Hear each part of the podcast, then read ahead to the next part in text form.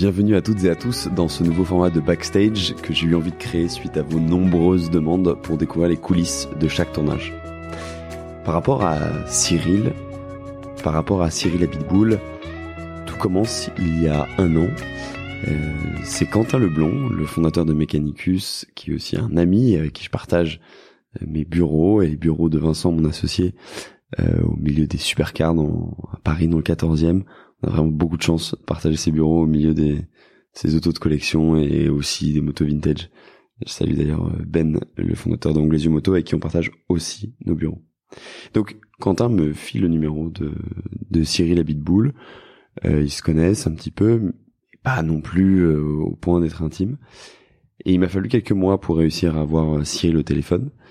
Euh, c'est un peu paradoxal ce que je veux dire, mais je pensais avoir quelqu'un de d'assez froid, peut-être fermé, peut-être par rapport à l'image que j'ai pu me faire de lui euh, euh, de la Formule 1, une image bête.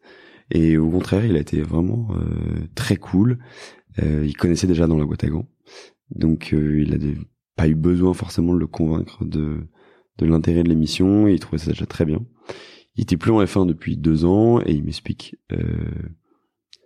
qu'il n'est pas forcément revenu dans les détails sur ses 15 années en Formule 1 et de sa vie, même s'il y a eu beaucoup de sollicitations et que il trouve qu'on fait du super boulot. Donc à la limite, s'il doit parler quelque part, euh, s'il doit raconter son histoire quelque part, il le fera dans la boîte à gants. Il m'explique aussi que c'est pas forcément le bon timing euh, à ce moment-là, et on convient de se rappeler plutôt euh, au début de l'été 2023, en me disant en fait, il aura trouvé autre chose, il aura peut-être un peu plus de vécu dans son nouveau poste chez Hyundai en tant que team manager, et c'est ce que je fais donc, euh, puisque il me l'avait demandé. Donc je l'appelle à l'été 2023. Et, euh, et, donc effectivement, il a ce, ce nouveau poste de team manager, c'est Hyundai chez Hyundai Motorsport, donc en rallye. Et euh, ils sont plus à même de prendre la parole.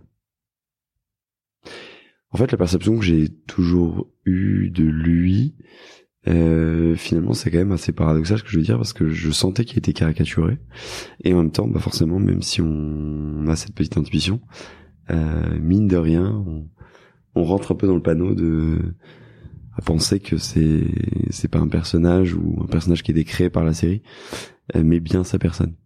Euh, je pense bien évidemment à Drive to Survive, qui a révolutionné un peu le monde de la Formule 1, en tout cas, l'a fait découvrir à un très grand nombre. Évidemment, c'est un personnage euh, avec un caractère très fort. Évidemment, on parle aussi euh, et on pense surtout à la manière dont il parle anglais avec son fort accent français. Or que, à mon avis, il n'en est rien, c'est un peu exagéré tout ça. C'est le montage de Drive to Survive qui, qui est assez puissant pour pour rendre tout ça.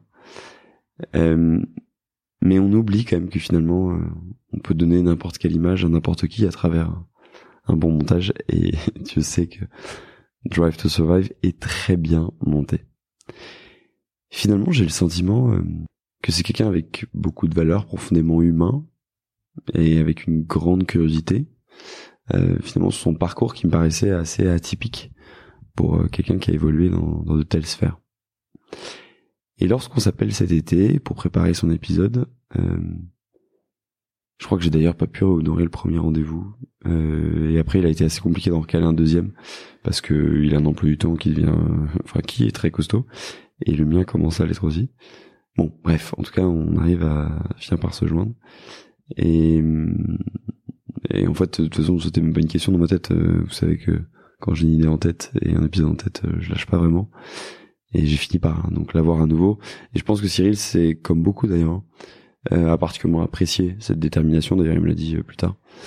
Donc, honnêtement, euh, c'est pas pour faire le vendeur de leçons ou le formateur que vous voyez beaucoup sur YouTube, mais si vous avez quelque chose en tête, franchement, lâchez rien. Et si un projet vous fait envie, je parle d'un véritable envie entrepreneuriale, enfin d'entreprendre quelque chose à minima, entreprendre ou salariat, ça, ça n'a que peu d'importance. Juste, quand je dis entreprendre, c'est d'aller au bout de votre projet. Juste faites-le. Et par contre, euh, aucune excuse ne doit être prise en compte pour euh, vous dévier de votre route. Allez-y, foncez. Donc, pour en revenir nos moutons, euh, avec Cyril, on finit par se caler un nouveau moment au téléphone pour préparer son épisode. Et euh, là, quand la prépa, le jour J de la prépa arrive, on reste, je crois, bien deux heures au téléphone. Et là, en à peine 10 minutes, je sais que cet épisode va être une dinguerie. Parce qu'il a pas la salon dans sa poche, en même temps, il raconte des histoires assez incroyables, des coulisses de la F1 qu'on peut absolument pas entendre d'ailleurs.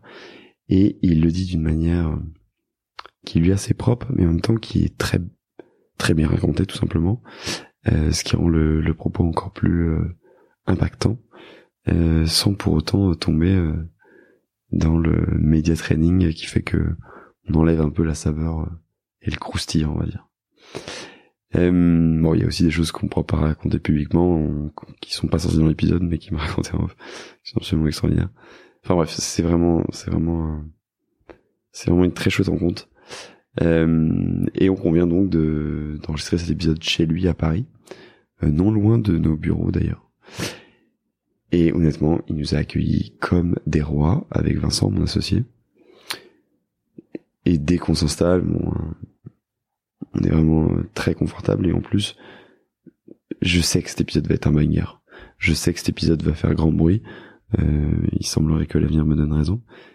Et je le sens en fait quand quand l'alchimie va fonctionner, quand la magie va opérer.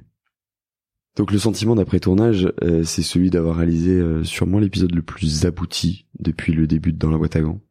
Euh, je pense d'un point de vue structure et d'un point de vue contenu que je voulais aller chercher.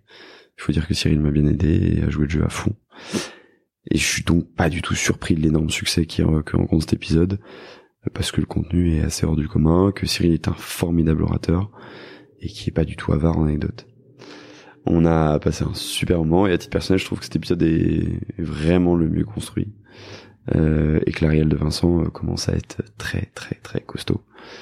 C'est vraiment le genre d'épisode et le niveau d'excellence de contenu que je souhaitais atteindre depuis le premier jour avec dans la boîte à gants. Comme quoi, à force de travail, d'itération, d'erreur, d'amélioration, je peux dire qu'on commence enfin à pas être trop mauvais dans notre métier. Donc franchement, cet épisode, c'est surtout une grande fierté et un énorme kiff. Voilà, c'était un peu les coulisses, euh, ce que je peux raconter sur cet épisode avec euh, Cyril Abitboul. Pensez à vous abonner sur Apple Podcast, Spotify ou Deezer pour recevoir une notification dès que je sors un nouvel épisode et à laisser un commentaire, ça m'aide énormément à gagner en visibilité.